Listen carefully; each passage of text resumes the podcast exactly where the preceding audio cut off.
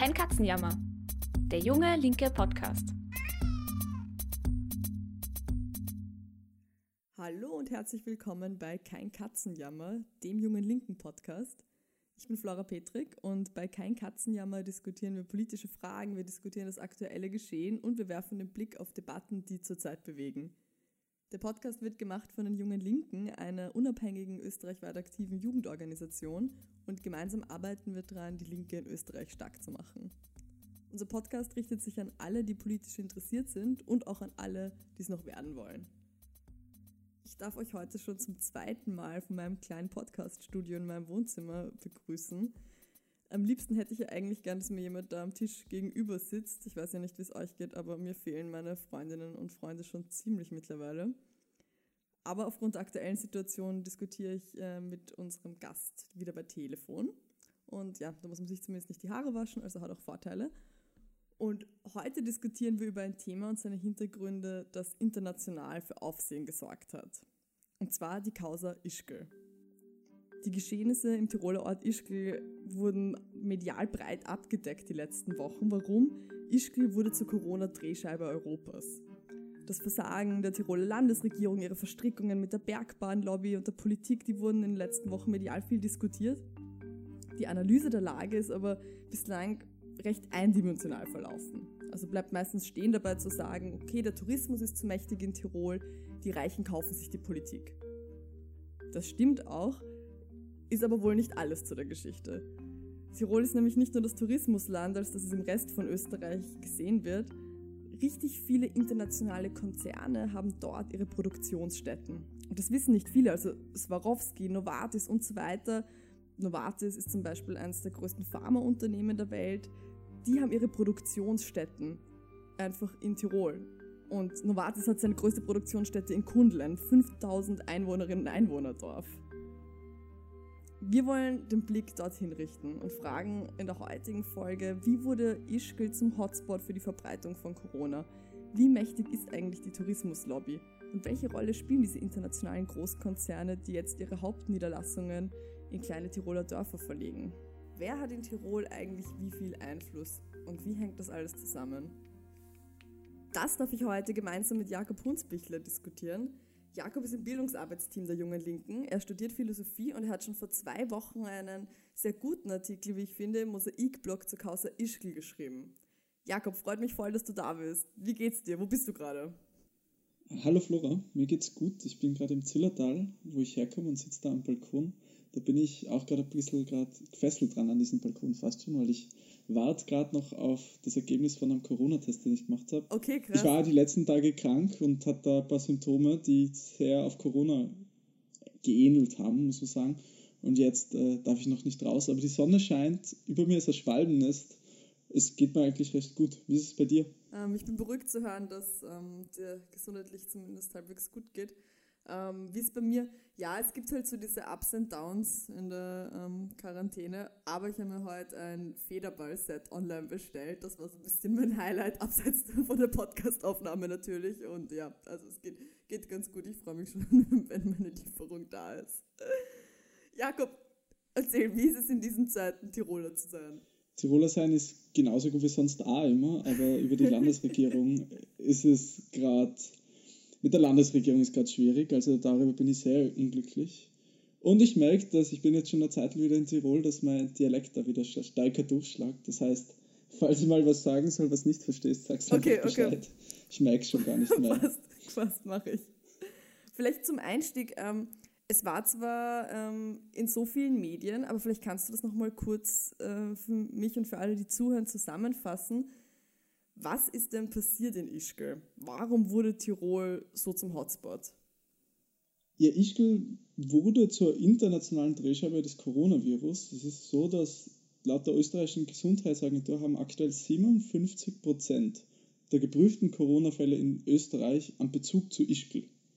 Das ist weitaus mehr als alles, was an Zahlen eigentlich möglich wäre, wenn man schaut, wie groß Tirol eigentlich ist, also von der Bevölkerung her. Das heißt, das ist wegen dem Handeln der Landesregierung so hoch. Und deswegen ist es zur internationalen Drehscheibe geworden. Es sind ganz viele Menschen in Europa in Ischgl infiziert worden.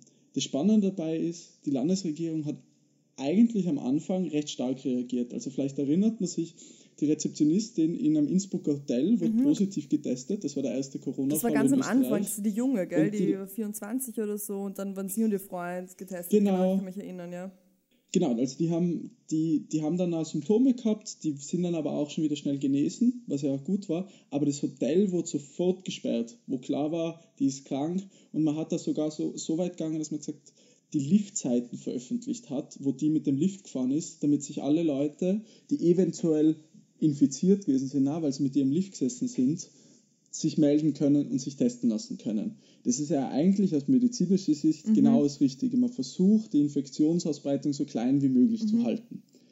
Erst wie es dann um die Schließung von den Skiorten ging, da ist die Landesregierung dann ein bisschen vom Gas gestiegen, weil es ist so, dass ja in Ischgl es eigentlich schon Ende Februar losgegangen ist. Also da gab es schon Gerüchte länger, dass vielleicht als Coronavirus umgeht. Man ist ja nur tatsächlich einfach ein paar Kilometer Luftlinie von Italien mhm. entfernt, wo es zu der Zeit schon wirklich eine Katastrophe war.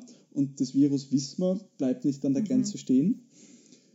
Und da war es so, dass einfach ein Seilbahnmitarbeiter schon Symptome gehabt hat, sich nicht sicher war, beim Art, lokalen Arzt angerufen hat und gefragt hat, hey, soll ich einen Test machen? Und der hat gesagt, na, kein Problem, wenn es nicht schlimmer ist, gehen Sie einfach weiter zur Arbeit.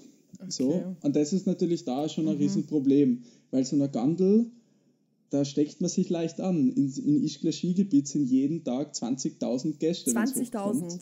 20.000 und wenn man schon einmal mit einer Bergbahn gefahren ist, dann weiß man auch, wie sehr sich die Menschen da teilweise in der Früh und am Abend bei der Tal- und Bergstation drängen.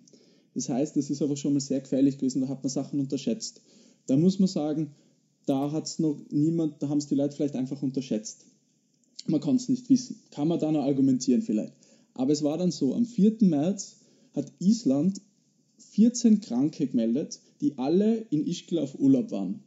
Es war so, die sind zurückgekommen nach Island und haben sofort sind Symptome gezeigt, sind getestet worden und waren alle positiv.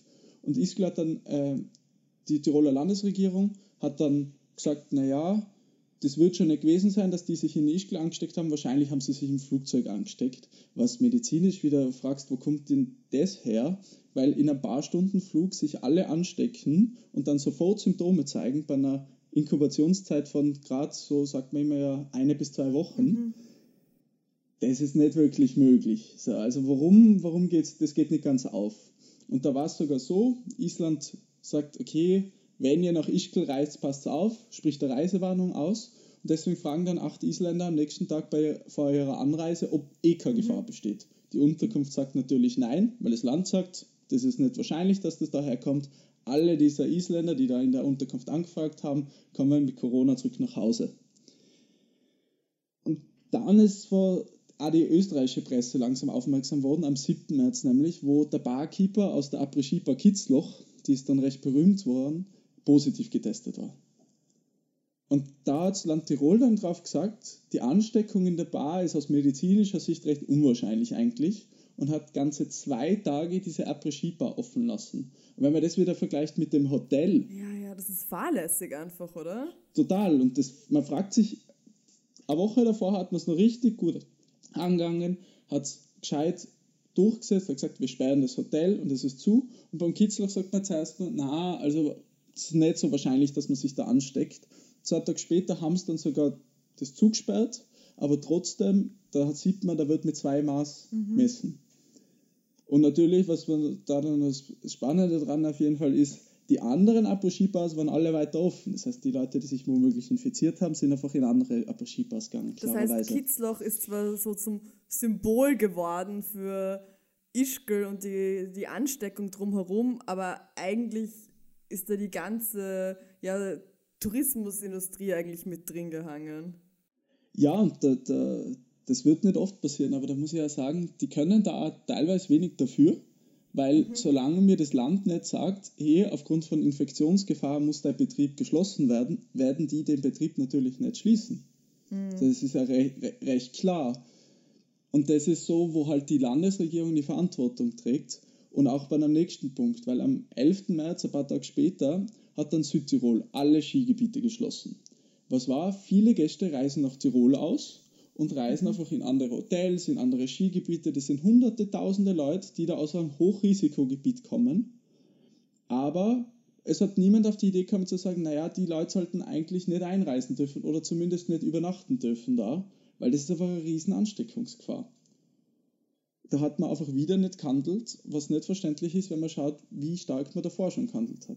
Mhm. Ein paar Tage nachdem hat man dann auf einmal zuerst noch gesagt, naja, die Ansteckungsgefahr im Rest von Tirol ist sehr gering, Dutzende Bars und Hotels veröffentlicht, indem man sich jetzt plötzlich doch anstecken hat können. Und auf, aufgefordert worden, sich zu melden bei der, beim Land Tirol. Das hat, das, hat das, das, Land veröffentlicht, oder wie? genau, das hat das Land dann veröffentlicht. Okay. Die haben dann veröffentlicht, ja, es gibt diese und folgende Bars in ganz vielen Tourismusregionen, also auch im Zillertal und anderen Orten. Da ist eine Infizierung schon wahrscheinlich gewesen. Das war aber eine Zeit, das waren zehn Tage nachdem da die mutmaßliche Infizierung schon war. Also wo eine mutmaßlich infizierte Person in diesen Bars war. Das heißt, da ist einfach für viele Leute schon zu spät gewesen und die haben sich da angesteckt. Und das hatte einfach zur Folge, dass in tausende Leute in ganz Europa unmittelbar oder mittelbar aus Ischgl infiziert sind und darunter auch bereits einige Verstorbene. Und das ist also der Grund, warum sich gerade 4500 Leute schon eine Sammelklage gegen die Tiroler Behörden angeschlossen haben, weil das einfach eigentlich für die Leute eine Riesensauerei ist, weil sie das Gefühl haben, es wurde einfach ihre Gesundheit ignoriert für den Profit. Mhm. Das heißt, da werden gerade juristische Konsequenzen eingeleitet eigentlich. Ja, genau, genau. Da ist dann, da ist dann ja medial rundgegangen und da hat man, es ist viel passiert und da fragt man sich dann manchmal schon, okay, ist es jetzt wirklich so schlimm mhm, oder wird das ja. eigentlich gerade medial aufge, aufgespielt eigentlich so? Aber wenn man sich die Zahlen anschaut, dann sieht man, Tirol hat 8,5% der österreichischen Bevölkerung, aber ein Viertel aller Corona-Infektionen. Und das ist also einfach um einiges mehr, als das einfach von der Bevölkerungsanzahl her haben sollte. Mhm. Und rund mhm. ein Fünftel aller Toten sind aus Tirol. Das ist mehr als das Doppelte, was es eigentlich von der Bevölkerungsanzahl her haben sollte. Also mhm. wo vieles unklar ist, wie das alles gelaufen ist, warum das so gelaufen ist. Aber eins ist klar, hier wurde einfach massiv viel verhunzt. Und Jakob, wie schätzt du das ein? welche Rolle hat da in dieser ganzen Geschichte mit all den Maßnahmen, die da und, und Warnzeichen, die da ignoriert worden sind, fahrlässig ignoriert worden sind und Maßnahmen, die hinausgezögert worden sind. Welche Rolle hat da die Landesregierung gespielt? Also in Tirol, wir haben ja eine türkis-grüne Landesregierung, der Günter Platter stellt den Landeshauptmann. Wie sind die in diese Vorfälle verstrickt? Ja, es ist so, weil wir denken uns ja eigentlich alle, das Ziel ist keine Toten und Corona so gut wie möglich eindämmen. Das sollte das Ziel von uns alle sein. Mhm. Wenn wir uns aber mit der Vorstellung, mit dem Ziel das Handeln der Landesregierung anschauen, dann macht das keinen Sinn.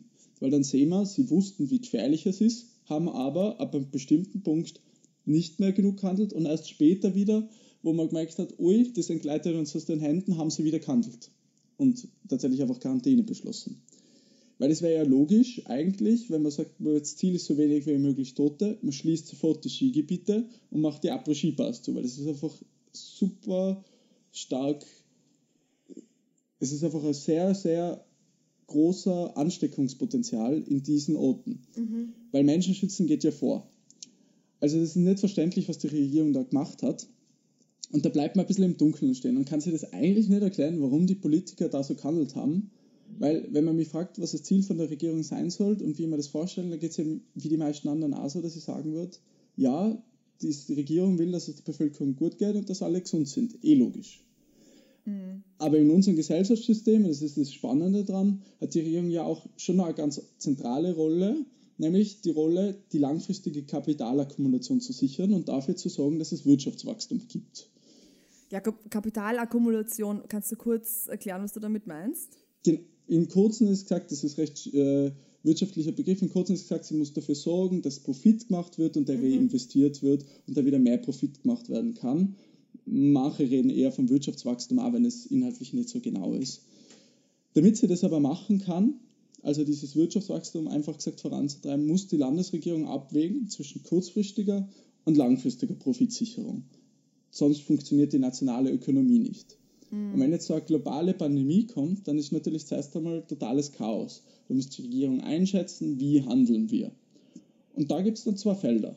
Die Wirtschaft soll einerseits nicht zusammenbrechen und die Bevölkerung soll andererseits auch nicht sterben.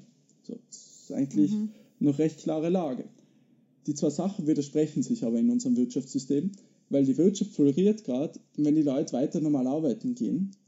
Und es stecken sich dann aber viele Leute an und einige sterben dann auch an dem Virus. Die Wirtschaft bricht aber zusammen, wenn alle zu Hause bleiben und dann sterben aber auch so wenig wie möglich Leute. Das heißt, zwischen den zwei Sachen muss die Regierung abwägen. Das steht eigentlich in unserem System im Widerspruch zueinander. Genau, es gibt tatsächlich aber Punkte, wo man das nicht gescheit lösen kann und dann muss man da abwägen. Und in einem kapitalistischen Wirtschaftssystem, und das bestätigt da ja jeder Volkswirt von der ÖVP, geht es darum, dass Kapital akkumuliert oder Profit erwirtschaftet wird und es Wirtschaftswachstum gibt. Und der Staat und damit die Landesregierung setzt dafür den Rahmen, dass das geht und die Unternehmen stellen auch den Anspruch darauf, dass er das macht. Und gerade ist für die, in der jetzigen Situation ist die Rolle für die Landesregierung ja eigentlich nichts anderes, weil die Bevölkerung hat immer noch den Anspruch an sie, dass sie dafür sorgen, dass es ihnen gut geht, dass der Bevölkerung die Gesundheit gesichert wird. Aber sie hat auch die Rolle, dass sie das Wirtschaftssystem stützen muss und dafür gibt es eben vorgegebene Pfade, die sie gehen kann und wo sie auch nicht einfach einen anderen Weg gehen kann. Für uns ist jetzt die Situation aber gerade ein bisschen anders, weil für uns als Bevölkerung ist mit Corona präsenter, dass wir eigentlich einen Anspruch an den Staat und die Landesregierung stellen, dass unser Leben wichtiger ist als der Profit. Klar. Eigentlich. Das wird einfach jetzt klar. Ja. Genau, das ist sonst da so, aber jetzt wird es einmal sehr deutlich vor Augen geführt. Mhm. Aber wenn die Aufgabe von der Landesregierung in der kapitalistischen Ökonomie ist dann trotzdem zwischen diesen Ansprüchen, die, man, die sie kriegt, zu vermitteln. Und da sehen wir jetzt gerade deutlicher als sonst, dass die Handlungslogiken, die sie da hat, diese vorgegebenen Pfade, die sie hat, um das Wirtschaftssystem zu stützen, leider stärker sind als alles, was wir uns eigentlich von der Landesregierung wünschen würden. Wir sehen jetzt mhm. deutlicher, dass es in vielen anderen Fällen die Profitsicherung leider durchsetzt, im Gegensatz zu dem, was wir uns vorstellen, was der Staat eigentlich machen sollte. Also diese Handlungsrationalitäten, die es da gibt, wo einfach die Regierung sich entscheiden muss, was wir machen, um die Wirtschaft zu stützen, die setzen sich dann leider durch gegenüber dem Ziel, dass wir alle gesund sind. Und das sehen wir gerade. Jakob, das, was du erzählst, das erinnert mich ähm, voll an die Folge von letzter Woche bei Kein Katzenjammer. Da habe ich mit, gemeinsam mit der Miriam über Arbeitsverhältnisse in Zeiten der Corona-Krise diskutiert. Und da war es auch so, dass man eigentlich das Gefühl hatte, der Coronavirus legt wirklich so den Finger in die Wunde von einem System, das kaputt ist. Also so, das war schon vorher so, dass Arbeitssituationen, Arbeitsverhältnisse prekär waren, Leute in unsicheren Anstellungsverhältnissen waren.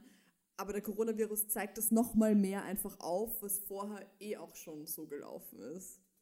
Kannst du vielleicht noch ein bisschen was dazu sagen zu diesen konkreten Verstrickungen von Bergbahnlobby, von Dorfpolitik, von all diesen Akteurinnen und Akteuren? Ja, also was das angeht, da ist eigentlich recht klar, die sind verstrickt miteinander abhängig, miteinander, also sie sind aufeinander abhängig.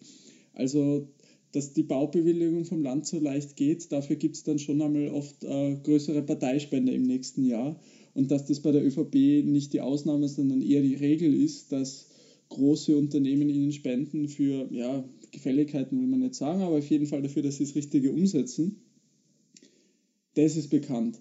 Was zum Beispiel auch noch ist, ist zum Beispiel die Seilbahn in Ischgl, die gehört zur Mehrheit sogar den umliegenden Gemeinden, was aber auch heißt, die haben ein Interesse daran, dass das offen bleibt. Und das ist dann auch mhm. wieder eine Schwierigkeit, wenn die so nah am Land und am Staat eigentlich dran sind, diese Verstrickungen, Verzahnungen da. Aber wenn man jetzt bedenkt, dass da, wie du sagst, für viele einfach das Interesse Profit zu erwirtschaften mitspielt und mitspielen muss in einem System wie diesem, wäre innerhalb dieses Systems überhaupt ein anderer Weg irgendwie gangbar gewesen? Gäbe es sowas wie eine quasi systemkonforme Lösung zu der Causa Ischgl? Ja, von staatlicher Seite her gab es zwei Möglichkeiten. Den Tourismus abschalten oder weiterlaufen lassen. Den Tourismus weiterlaufen lassen, das bringt kurzfristig jedenfalls mehr Profit. Gleichzeitig werden aber immer mehr Leute krank und einige werden an Corona sterben. Und das zieht da natürlich dann, wie wir es jetzt eh sehen, einen internationalen Imageschaden mit sich, der schon ein enormes Ausmaß annehmen kann. Auf der anderen Seite den Tourismus abschalten hätte geheißen, eine Ausfallshaftung in einem gewissen Rahmen für die Tourismusbranche, eine professionelle Abwicklung von einer schnellen Evakuierung der betroffenen Regionen bzw. vorherige Testung der Leute, die dort arbeiten und die dort leben. Was das bedeutet? Man hat damit ein bisschen die Botschaft nach außen tragen können, sogar damit man diese Corona-Krise sogar noch als Werbung nutzen können. Man sagt, Tirol bedeutet Stabilität und Sicherheit, bei uns sind alle unsere Gäste sicher und so weiter. Die finanzielle Stützung davon, Hast, ja? hast du eine Werbekampagne? Ja, total. Also man, ist, man, fühlt, man denkt sich eigentlich, es schreibt sie von selber. Die finanzielle Stützung davon, von diesen ganzen Betrieben, die dadurch natürlich einen kurzfristigen Profitausfall haben, die wäre wär sicher möglich gewesen. Da hätte es dann vielleicht einen Bundeshilfsfonds gegeben oder sonst was. Und das wäre für die auch nicht weiter Problem gewesen. Es ist aber davon auszugehen, dass langfristig dieses Vorgehen, so wie es jetzt war, nachteilig für die Tourismusindustrie ist, auch wenn es jetzt so wird, dass man nur ein paar Tage einige Millionen Umsatz machen konnte, wird der Image-Schaden mhm. einfach viel größer sein als das, was man da noch reinkriegt hat.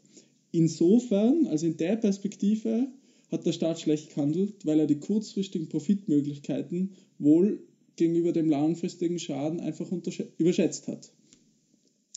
Mhm. So in kurz, was ich sagen will eigentlich, die Landesregierung hat sowohl im Sinn der Bevölkerung wie auch im Sinn der Unternehmen viel, viel früher handeln müssen. Dass sie das nicht gemacht haben, weil sie sich nicht durchsetzen konnten, das liegt an mehreren Sachen. Sie haben ihre Rolle, die Unternehmen einzubremsen, einfach nicht gespielt. Das liegt wieder daran, mhm. dass sie zu sehr verstrickt sind mit, diesen ganzen, mit der ganzen Tourismusbranche. Im kurzfristigen Interesse der Tourismusbranche ist es natürlich, dass sie weiter offen haben, weil daran zu denken, wie Tirol dann dasteht, nachdem das vorbei ist, das ist die Aufgabe des Staats und nicht der Seilbahnen und Hotels.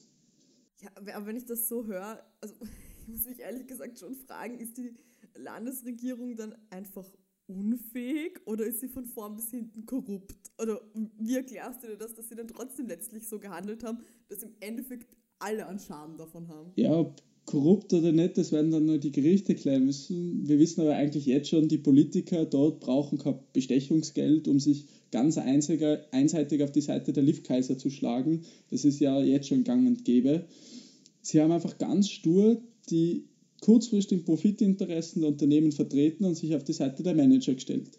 Das hat den Gästen und der Bevölkerung geschadet, die dort arbeitet, lebt und jetzt auch einem großen Infektionsrisiko ausgesetzt ist.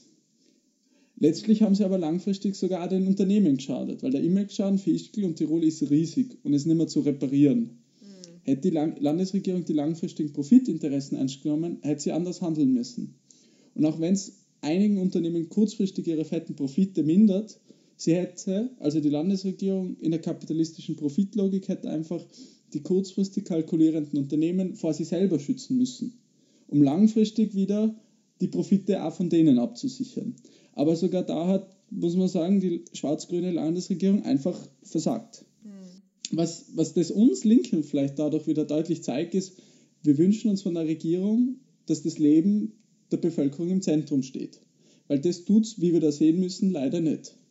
Weil die Gesundheit der Bevölkerung ist nur ein kleiner Teil, um den es geht im Kapitalismus. Und in Wahrheit ist es immer dasselbe.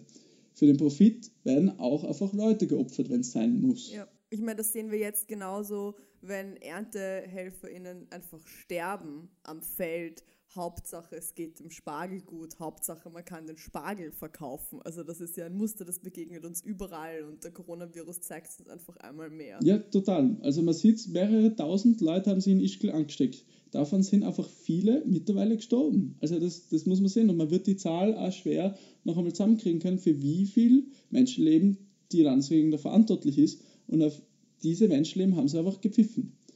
Die haben in Innsbruck haben sie das Hotel, wovor, wo haben wir davor schon geredet, schon viel früher zugemacht.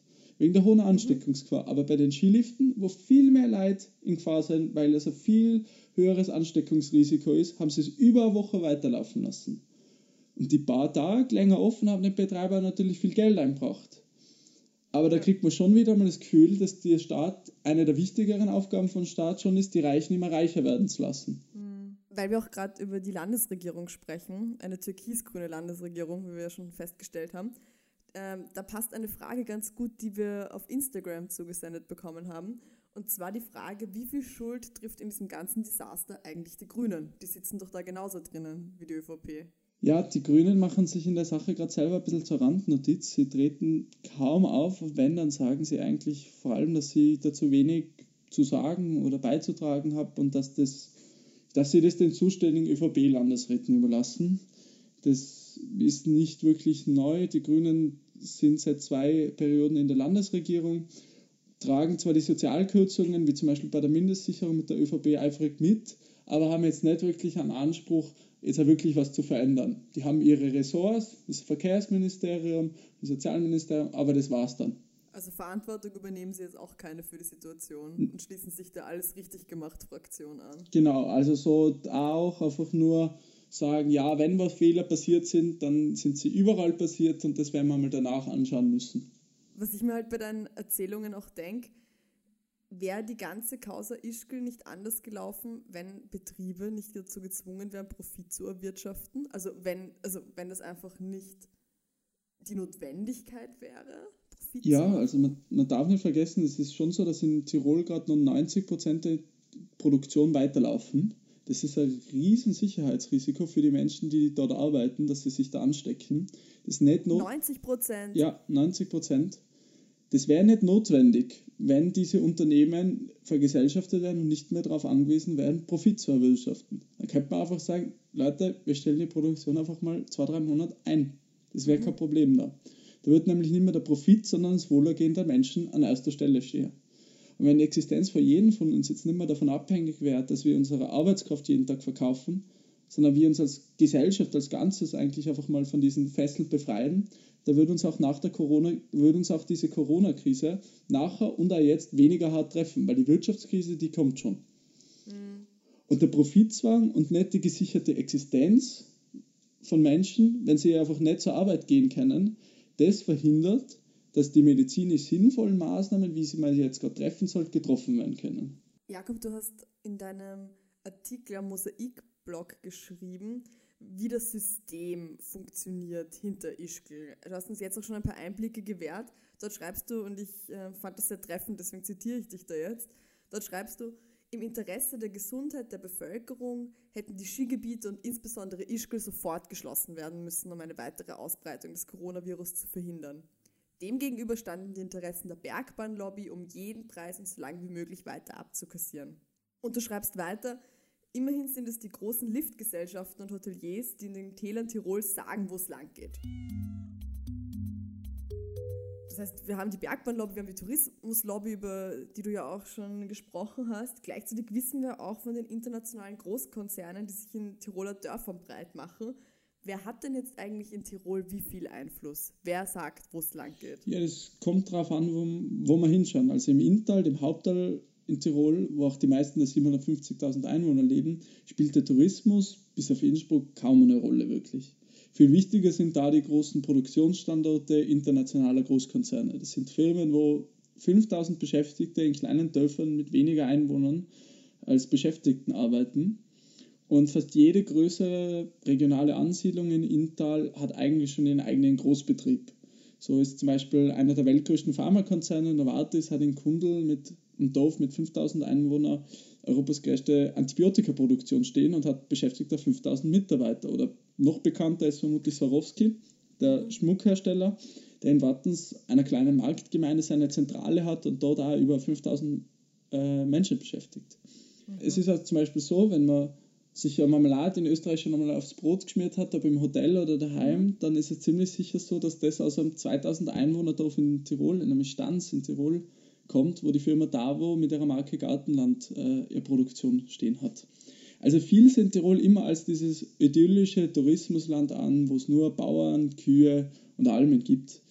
Und das trifft für den Großteil inzwischen wirklich nicht mehr zu. Also Tirol ist da Industrieland und da hat auch die Industrie auf jeden Fall was zu sagen und viel, zu, viel mitzureden. Da liegt die Macht schon auch viel bei diesen Großkonzernen. Es ist nur so, Innsbruck und diese Seitentäler, die hängen wirklich stark vom Tourismus ab. Wenn der Tirol als Ganzes davon profitiert, dass durch den Tourismus natürlich jährlich schon viele Milliarden Euro aus dem Ausland nach Tirol einkommen. Aber relevant ist er eben vor allem für diese Seitentäler, die sonst keine wirkliche wirtschaftliche Perspektive hätten. Denn die Böden für die Landwirtschaft dort sind karg Du hast eine wenig bebaubare Fläche, das sind einfach oft ganz schmale Täler, da kannst du nicht wirklich eine große Betriebsansiedlung hinbauen. Und da ist einfach wenig wirtschaftliche Perspektive dort gewesen. In den 60ern und 70ern hat man große Speicherkraftwerke und Staudämme gebaut. Das hat viele dieser Dörfer noch gerettet. Aber jetzt ist es der Tourismus, der dafür sorgt, dass die Täler nicht Stück für Stück durch Abwanderung ins Inntal oder woanders hin komplett entsiedelt werden.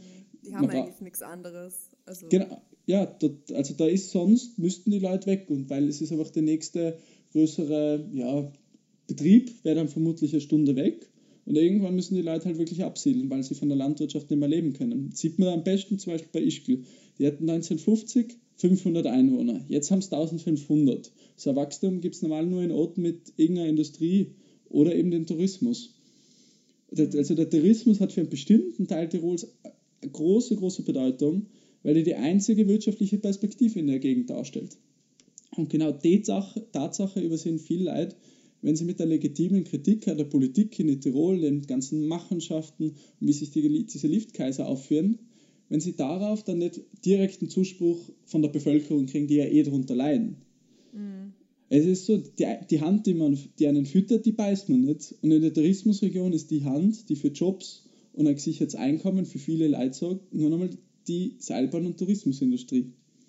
Und egal wie sehr die Liftchefs und Hoteliers dann niedrige Löhne zahlen, die Leute ausbeuten durch einfach diese, durch diese wirtschaftlichen Projekte, die Wohnungspreise in die Höhe treiben und dabei noch Millionen einstecken. Sie sind die einzigen, die den Menschen, den Tälern wirklich eine Perspektive auf ein Leben in einem halbwegs guten Wohlstand bieten. Wenn die Leute, die dort leben, auch selbst so massiv abhängig vom Tourismus sind, wie geht es denn jetzt gerade in Tirol weiter? Also die sind ja auch massiv betroffen vom Zusammenbruch des Systems vor Ort, oder? Ja, also auf, auf jeden Fall. Also für diese Hotels und Seilbahnen in den Tourismuszentren ist so ein vorzeitiges Ende der Wintersaison natürlich schon ein gescheiter um Umsatzverlust.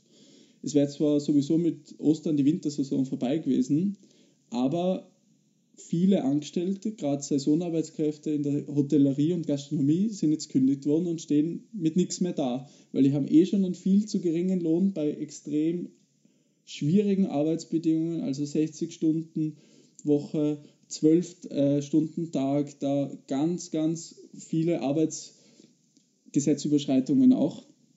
Und jetzt haben sie, sind sie gekündigt worden und kriegen nicht einmal mehr die Hälfte von ihrem Gehalt übers AMS. Für die bedeutet das wirklich ein Problem.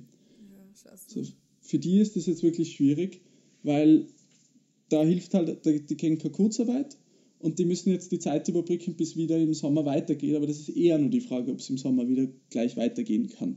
Auch so Kleinunternehmen, die in den Tourismusregionen sind, die wird es stark treffen, weil die hängen indirekt vom Tourismus ab.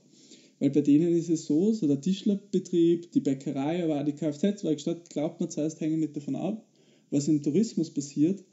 Aber wenn es keinen Auftrag gibt im Hotel, das einfach ist die Zimmer erneuert, wenn es sonst nicht einfach viele Gäste von A nach B zu transportieren gibt oder viele kommen und was einkaufen müssen, wenn der Umsatz bei denen wegbricht, dann trifft die das sehr schnell sehr hart, weil die haben weniger Reserven als die großen mhm. Liftgesellschaften und Hotels. Das heißt, die spüren das auch viel schneller. Und jetzt ist, jetzt ist es so, man versucht das zu retten schon. Man hat es eh mitgekriegt, in ganz Österreich wird schon die Werbemaschine für den Sommertourismus voll ja. angezogen.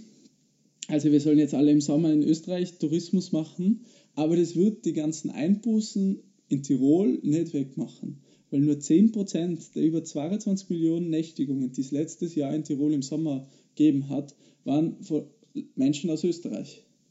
Nur 10%? Nur 10%. Alles aus dem Ausland, okay, Wahnsinn. Genau. Also selbst wenn sie absolut alle restlichen Österreicherinnen und Österreicher im Sommer auf dem Weg nach Tirol machen, alle kommen her, um die Tiroler Wirtschaft zu retten, selbst wenn sie das machen, wäre nur ein Drittel der üblichen Übernachtungen abgedeckt. Ich muss zugeben, ich kann mir genau vorstellen, wie das ein Projekt ist, das die Köstinger bei der nächsten Pressekonferenz ankündigt. Zwangsurlaub in Tirol, wir retten unsere Wirtschaft. Der große Marsch, alle müssen langsam so rübergehen und man muss überall Urlaub machen und dann bekommt man AMS-Geld ausbezahlt. Oh Gott, ist, wir lachen jetzt, aber das, es klingt echt so wie eine Dystopie, die uns bevorstehen könnte. Ja. Äh, ähm, Jakob, vielleicht zum Abschluss. Wir sind jetzt schon am Ende unserer Sendung und der zweiten Folge. Wie geht es denn jetzt politisch weiter? Also das war jetzt eine Perspektive sehr stark auf die Arbeitssituation von ganz vielen. Was ist deine Analyse von der politischen Lage? Was kommt da auf Tirol gerade zu? Ja, es ist so, Gesundheitslandesrat Dilk, der viel davon, was schiefgegangen ist, auf jeden Fall zu verantworten hat, der muss auch nach dem fast schon legendären Video in der ZIP 2, wo er gemeint hat, alles ist richtig, äh, nicht zurücktreten. Oh Gott, ja. Es gab zu der Zeit viel Kritik an der Landesregierung, weil auch ja, eingefleischte ÖVPler schon so waren, hey, was ist los mit denen? Wollt ihr uns verarschen? Der steht da in, in der Zeit im Bild und sagt, alles richtig gemacht und wir haben die höchsten Infektionszahlen. Also da, da, da ist dann schon das Gefühl aufgekommen, die verduschen was und dabei geht's mhm. aber und dabei spielen sie auch noch mit unserer Gesundheit. Dann ging es aber los, da gab es vor allem so medialen Trubel um ein paar Klagen aus Deutschland. Und das hat die Landesregierung dankend aufgegriffen, um zu sagen, naja, die Kritik kommt aus dem Ausland, wir müssen zusammenhalten, weil die ganzen Medien aus dem Ausland wollen uns jetzt unser Tirol schlecht reden. Sie haben die Landesregierung kritisiert. Das waren Klagen von Menschen, die sich infiziert haben. Oder von wem kamen die? Genau, okay. genau. Also mhm. es, gibt, es gibt in Österreich eine Sammelklage, die geht vom Verbraucherschutzverein in Österreich aus. Ähm, aber das war vor allem so große deutsche Medienhäuser, die dazu aufgerufen haben, dass man es bei sich bei ihnen meldet. So, also ist ja jetzt nicht klar, da ist noch keine Klage eingegangen. Das heißt, da ist nicht weiter klar, ob da wirklich noch was kommt. Aber allein schon die große Debatte darüber hat der Landesregierung die Möglichkeit gegeben zu sagen, naja, seht, wir müssen jetzt zusammenhalten, weil jetzt haben wir ja gehandelt, jetzt haben wir, dann haben sie also Maßnahmen ergriffen, wie alle Gemeinden unter Quarantäne zu setzen, also alle Gemeinden und dadurch gezeigt, sie sind bereit zu handeln, wenn auch zu spät. Und das hat dazu geführt, dass die Kritik jetzt wieder ein bisschen abflacht langsam. Also der Gesundheitslandesrat Dilk wird nicht zurücktreten müssen, so wie es gerade ausschaut, obwohl er diese Verfehlungen gemacht hat und einige Hunderte, wenn nicht Tausende Menschen sich infiziert haben wegen seinen Entscheidungen. Ja, auf jeden Fall. Also das ist das, das ist Besondere. Aber mal schauen, wie die nächsten Monate werden. Ob noch wer, wer zurücktreten muss, ich würde es bezweifeln. Und es erinnert mich eigentlich fast schon da ein bisschen daran, dass so ein Skandal passieren kann und währenddessen niemand zurücktreten kann. Es erinnert mich schon ein bisschen wie eine Episode aus der Filmreihe Die Biefke-Sage von Felix Mitterer. Da geht's da werden satirisch die Verhältnisse in Tirol beschrieben und man hat das Gefühl, man bewegt sich in dieser Satire eigentlich schon fast drin. Also mein Eindruck ist, dass der Fall Ischgl tatsächlich so einen Blick hinter die Kulissen zulässt, wer tatsächlich da Machthaber in, in Tirol ist, wie Tourismus- und Bergbahnlobby, Großkonzerne, Parteipolitik miteinander verstrickt sind, wie es vielleicht auch in einem System wie dem Kapitalismus gar nicht anders sein kann, in dem es einfach darum geht, Kapital zu akkumulieren. Und was passiert, wenn Profite dann eben vor die Gesundheit von uns allen gestellt werden. Und ich glaube, das ist auch so eine Botschaft, die uns die Corona-Krise umso mehr verdeutlicht. Der freie Markt, der regelt nichts der ist nicht für uns Menschen da, sondern der ist alleine da für große Investoren und für Konzerne. Jakob, vielen, vielen Dank für deine Einschätzungen und für deine Analyse zum Fall Ischgl und allem, was da im Hintergrund abläuft. Ähm, ich habe wahnsinnig viel mitnehmen können. Ähm, ich hoffe auch unsere Hörerinnen und Hörer. Vielen Dank, dass du da warst und all das recherchiert hast. Danke, dass ihr dabei seid. Mach's gut. Ciao, Jakob. Ciao. Ja, das war schon unsere zweite Folge, kein Katzenjammer, der junge Linke Podcast. Der erscheint jede Woche am Sonntag um 12 Uhr auf Spotify, auf iTunes und überall, wo es Podcasts gibt und wo ihr gerne Podcasts hört. Nächste Woche werden wir über die Situation von Frauen in der Corona-Krise sprechen, also welche gesellschaftliche Last, die sonst eh auch schon auf Frauen liegt und auf ihren Schultern lastet, nochmal mehr in der Corona-Krise verstärkt wird und was das auch damit zu tun hat, wie unser Wirtschaftssystem organisiert ist. Wenn ihr unsere Arbeit, wie diesen Podcast zum Beispiel, unterstützen wollt, dann geht das ganz leicht. Ihr könnt zum Beispiel Fördermitglied von Junge Linke werden und mit einem monatlichen Betrag unsere Arbeit fördern und unterstützen. Da findet ihr alle Infos dazu auf unserer Website unter spenden.jungelinke.at. Falls ihr es bis zur nächsten Folge am Sonntag nicht mehr erwarten könnt, jeden Freitag zur Primetime um 20.15 Uhr diskutiert Kai Michael Dankel bei 60 Minuten Politik in schwierigen Zeiten mit einem Gast über die Auswirkungen der aktuellen Corona-Krise. Falls ihr da eine Folge verpasst habt und euch urärgert, kein Grund dazu, weil ihr könnt auch über unseren Spotify-Account, kein Katzenjammer, die 60 Minuten Politikfolgen nachhören. Dafür und auch um keine Folge kein Katzenjammer zu verpassen, zahlt sich's aus, unseren Spotify-Account zu abonnieren. Ja, und zum Zeitvertreib dazwischen, zwischen all den tollen Podcast-Gelegenheiten und falls ihr Lust habt, neue Leute auch in Zeiten von Social Distancing kennenzulernen, kommt doch zu unserem Junge Linke Spieleabend. Jeden Dienstag um 19 Uhr oder auch zu einem unserer Online-Lesekreise. Wir haben ein echt umfangreiches Online-Programm inklusive Morgen-Yoga. Alle Infos findet ihr dazu auf www.jungelinke.at, auf Facebook, auf unserem Instagram-Kanal. Schaut's doch mal vorbei. Ich freue mich schon sehr auf nächste Woche. Ich wünsche euch noch einen schönen Sonntag. Geht's an die frische Luft, wenn ihr könnt und schaut's auf euch.